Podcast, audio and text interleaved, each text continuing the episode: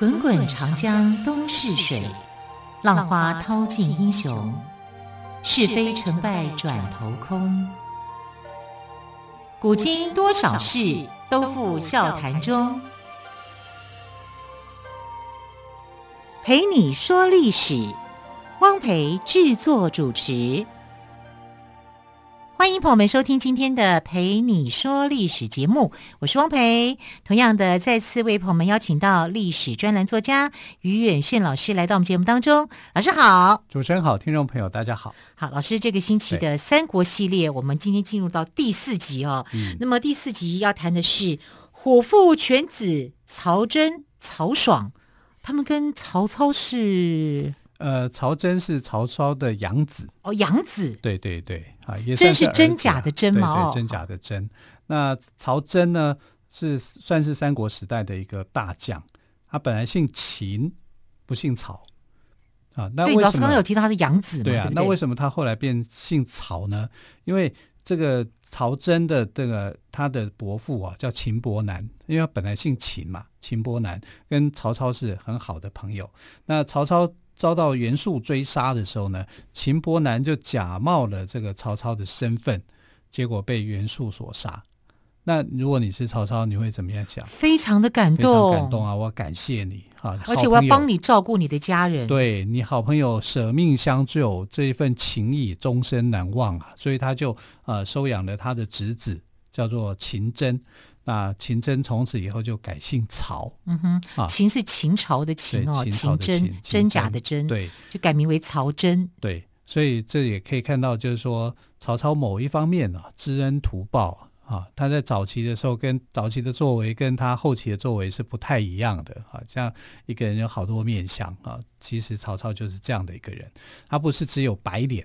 他还有其他的面向的这些脸啊，是一并要被考虑出来的。所以有一些历史学家是很迷曹曹操的，认为他是一个可爱的奸雄啊。我不认为他很可爱，但他有很多面啊，就是说他的很多面都是很人性的。假如我们从人性的这一面来看曹操。啊，不要完全就是说曹操这个人就是坏啊、奸诈啊、怎么样啊？啊，他其实有些地方还算理性的，他的文学才华也很高。从各个方面角度去看曹操这个人，从人性的角度来看的话，啊，但也不失为就是一个人呐。啊，其实我们就是从人的本性来看他。那他在这一方面呢，我觉得他就发挥了这种人性的一个纯真。啊，所以他去收养了这个秦伯南的侄子啊，秦真，秦真变成了他的养子。那他这个养子其实也很感谢这个曹操，因为曹操非常的照顾他啊，这一定的啊，就是说我不是说把你当做古古人是这样子，我一旦要收养你成为我的儿子以后，我就是全心教养啊，以曹操那个时代的那样的一个个性。啊，他没有说，我就你是我亲生的，你只是我的养子，对，而有有所区别，对，对，不会有一些区别哈，所以他就啊，让他我的儿子是什么样，你就是什么样，好，他就让他跟他的长子，当然他还有一个长子已经战死了，曹昂，他就跟曹丕是一起长大的。啊，所以是享受的待遇都是一样的啊，所以是不会说因为你是养子，曹丕是我亲生的，而让他们分开接受教养，没有，是一起，是一起的。哈，那这个呃，曹真呢，也因为这样的关系啊，就呃，从曹曹操是军人嘛，所以从这里面学习到了很多的剽悍的那种个性啊，因为他他也是非常剽悍的一个人。怎么讲呢？就是有一天呢，他跟曹丕一起打猎。结果背后有一只老虎，哦，老虎要去追人，应该是很快的。那当然啊，对，那这个时候就非常危急跟紧张啊，因为快把那个曹丕都快吓坏了。结果是曹真过去一箭射死老虎，你要看这个箭要很多猛，对呀、啊，要力道要很惊人呢。对，因为那时候而且反应要很快，没有子弹呐，对不对？有子弹的话，哈，比较。比较厉害一点的子弹，也许一枪就毙命，对不对？那、嗯、你要一箭能够打死老虎的话，那个穿透力要很强，很强臂力要很够，哈。所以他这样子一箭射死老虎，那曹操知道以后就哇，非常赞美他，认为他是很勇猛的一个人，所以就把他部队里面的虎豹骑啊，就归曹真去统领。那虎豹骑是什么呢？虎豹骑就是曹操的精锐部队啊，在特种部队啊，是它分为虎骑跟豹骑啊。一个虎骑就是冲锋陷阵的，豹骑就是去那个呃保护这个禁卫军的啊。它其实有点就是要去呃当做是主帅的保护的这种特种部队啊，但不只是去当只是保护而已，它还可以冲锋，它还可以去砍杀敌人。然后两边可以互调，啊，称为虎骑、豹骑，合称叫虎豹骑，它是特种训练的啊。所以虎豹骑人不多，大概只有三百五百人而已。老师，我以为你要讲虎豹小霸王呢，也可以称它叫虎豹小霸王，啊。真的啊，它就是虎豹小霸王啊。对啊，你要吃过很多的苦，训练出来成为虎骑、豹骑的一员，就不容易耶，很难的。虎豹骑当初在追赶刘备的时候，刘备带着徐州的百姓一起要逃亡的时候啊，你看他一天一夜就追过来了，所以他速度非常的快，而且是非常的凶猛的啊。所以在长坂坡前啊，就看到赵子龙对付的啊，那个时候虎豹骑成员还没有完全到达。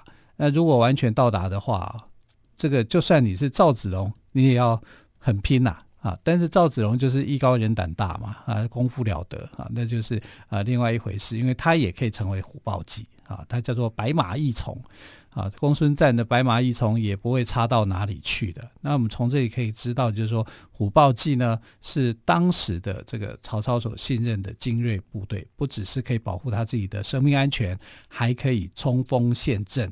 那曹真就是虎豹骑的统领。啊，他统领底下的还有很多的这个虎豹骑的成员，你可以看看到说，其实曹真的勇猛形象就在虎豹骑里面去这个发挥出来。好，从这里面你可以看到他的这个样子。那我们在看曹真的一个贡献的时候呢，就是在诸葛亮第一次、第二次北伐的时候，因为诸葛亮的第一次、第二次北伐的真正的对手就是曹真。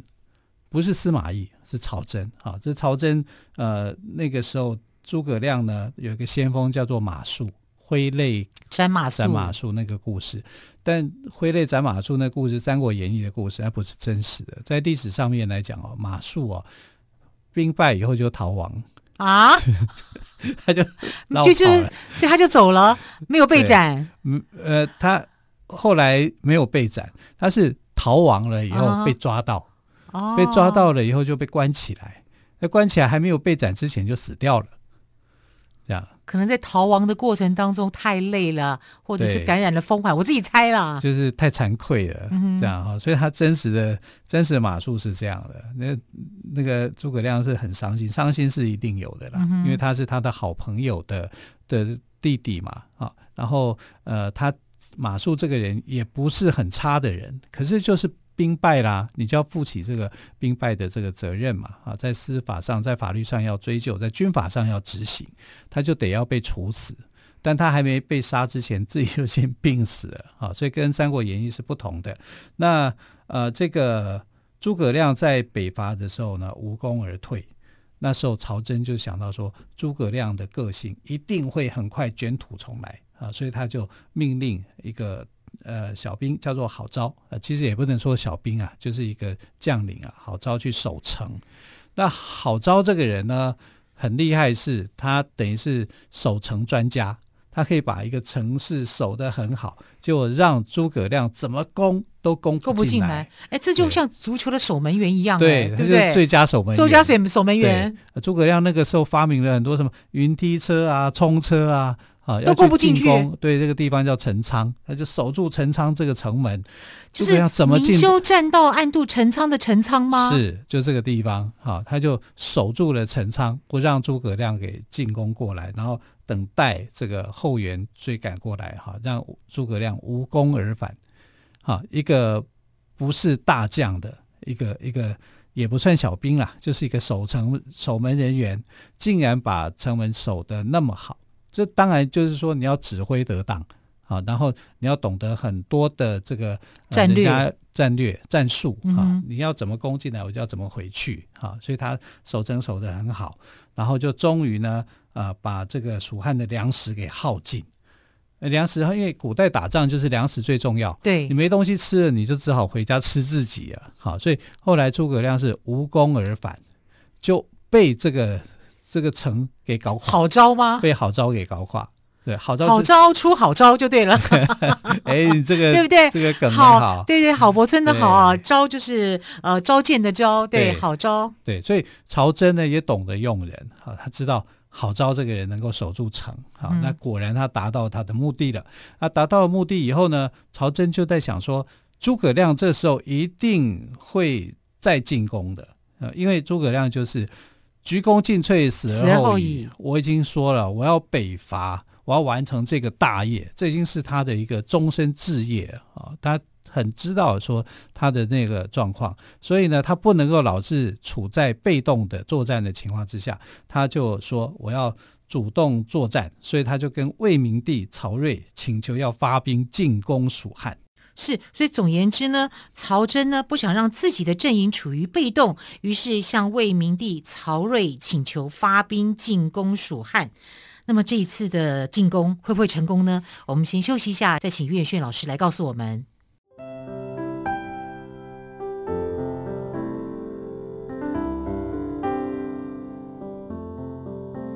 听见台北的声音，拥有颗热情的心，有爱与梦想的电台。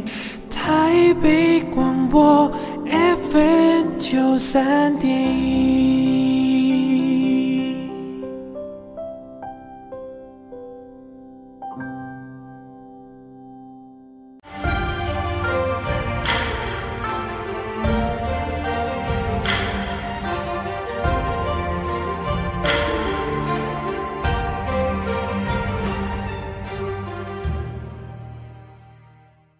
说历史节目，我是汪培。今天于远炫老师跟我们谈到的是虎父犬子曹真、曹爽。好，刚刚谈到曹真不想让自己的阵营处于被动，于是向魏明帝曹睿请求发兵进攻蜀汉。这一次有成功吗？没有成功，又没成功。对，原因在哪里呢？在下大雨啊！啊，这个雨呢，一下下了一个多月。你一个下一个多月，你要怎么打？在古代，你不要说打仗了，我们 我们我们下一个多月都都快得忧郁症，都快发霉了。对 更何况打仗。对啊，然后这个地很泥泞，阵地又会变小，对不对啊？那补给方面，很多地方都很不方便啊。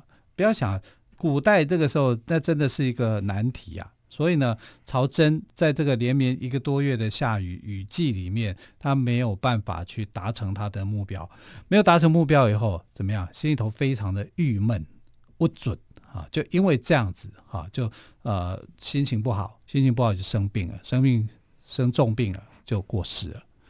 哎，他其实就是呃在任务失败哈、这样心情的一个压力，给自己太大的压力啊，然后又因为老天又不给机会，就这样子就过世了啊。但以看曹真，曹真虽然一开始被曹操收养啊，但是他也的确有展现他的那种威武的这一面啊。嗯、他率领的虎豹骑，还有他这个去打猎的时候被老虎追赶的时候，能够用箭去射杀老虎，然后去很勇猛的，对，这是很勇猛的啊。然后他作战的时候打败了诸葛亮啊，第一次、第二次的北伐，其实诸葛亮都没有办法打赢他，是啊，尤其他重用了好招。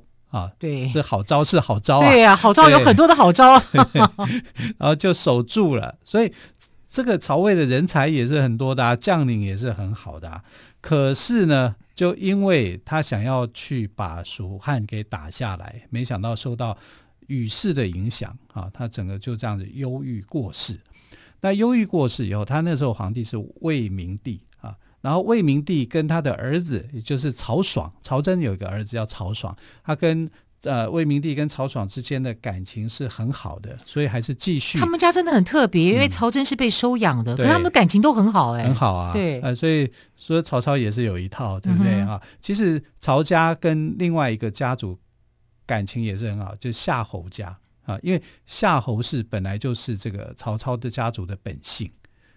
曹操呃，他是被宦官收养当当儿子的，那他被收养之前呢，他们家族是夏侯，啊，所以你看到曹操阵营有夏侯曹家啊，跟这个曹家本家沛县曹家啊，这两个是不一样的哈。这那当然就是曹家的本家是比较尊贵的啊，因为这是本家嘛啊。然后，所以他们这个呃，不管是魏明帝也好，都还是重用了曹家这一方面的势力啊。就是曹真之后，即便是曹爽啊，他还是啊、呃、给他很高的一个权力去重用他。那魏明帝去世之前啊，因为魏明帝跟曹爽关系本来就很好，他们从小长大一起长大的，就是像好哥们儿这样子。对，对，但魏明帝像兄弟之情了。对啊，魏明帝就很早就过世了嘛，很早过世之前，他就托孤。托孤给谁呢？给老奸巨猾的司马懿啊，跟年轻有为的曹爽。哎呀，这一对就真的是三国史上面最激烈的一段了。因为曹爽啊，虽然生出将门，可是他不是虎子啊。虎父生虎子，但是虎父没有生出虎子。曹真没有生出像虎子的曹爽啊。曹爽比较像是一个纨绔子弟这个类型。因为他跟当时的很多的跟他同辈的年轻人都是玩在一起的，那玩在一起的这群年轻人呢，其实魏明帝那时候啊是很讨厌他们的。啊，直接说他们是这个呃太浮夸、太浮华了。啊，整个从整个思想上面来讲呢，或者是说整个行为处事都比较夸张。啊，包括这个曹操的另外一个收养的孩子叫何晏。啊，他也是认为说，你们这群人就是比较浮夸一点的人，他是不重视他们的。但是曹爽就喜欢跟这群人玩，年轻子弟嘛，啊，都爱玩嘛，啊，就喜欢跟他们坐在一起，啊，甚至还喝那个呃，在吃那个叫什么呃五石散，五石散就有点像我们现在的那种毒毒药一样，毒品一样。所以那个时代人就吸毒啊，只是那个毒品不不叫做吗啡啊。不叫做海洛因啊，就叫做什么？五石散。五石散，对啊，啊，所以这个整个来讲，这群纨绔子弟，你要怎么样去斗赢司马懿呢？司马懿那时候年纪很大了，六七十岁了啊，但你们才二三十岁啊，这些将领就跟老臣跟这些呃少将之间呢，就有很大的冲突。但这个冲突产生的时候，司马懿是纹风不动的，就是我知道你要整我。啊！但是呢，我没有去反抗你，我等待时机再来收拾你。开什么玩笑？司马懿最厉害的就是能等、能忍、能忍。对啊，所以一个这个表面上看起来好像是这个年轻年轻人啊，好像我已经占了上风了。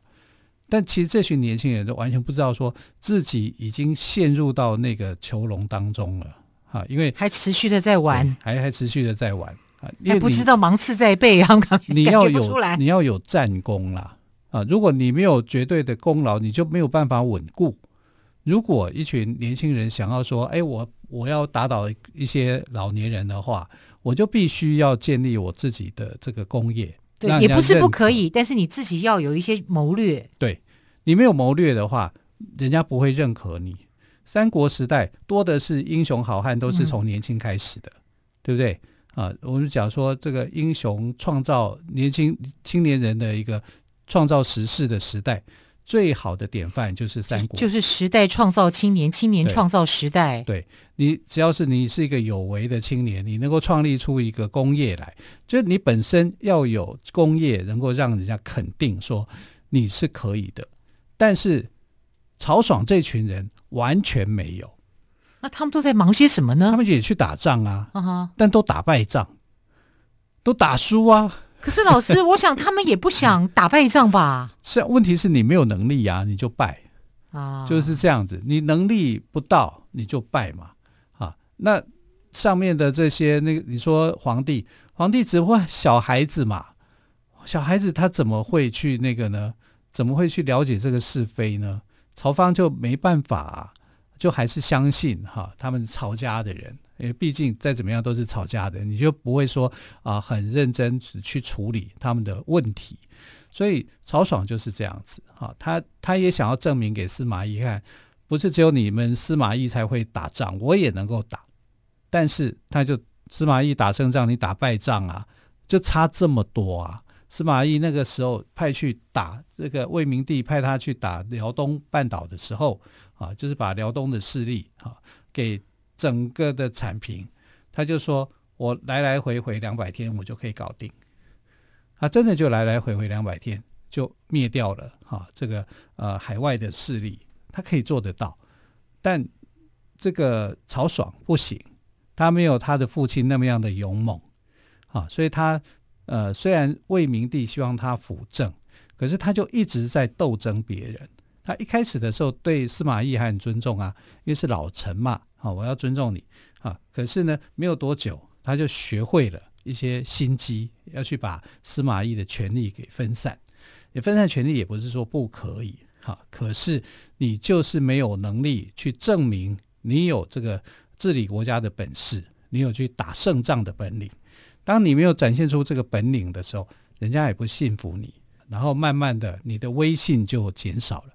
在你威信减少的时候呢，司马懿就开始做一些布局，因为他不是把自己的权力真的完全真空，他有放一些权力放在不明显的地方。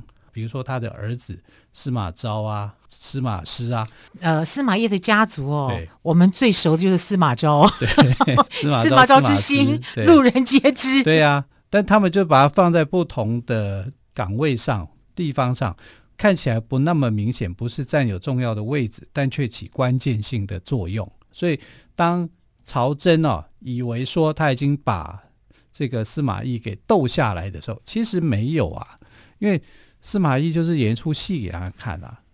司马懿史上最受欢迎的，不是，史上演技最优的。对，他就是从少年跟老年都养同样的一套的东西嘛，对，不对？少年的时候就跟曹操讲说：“装病啊，我中风了。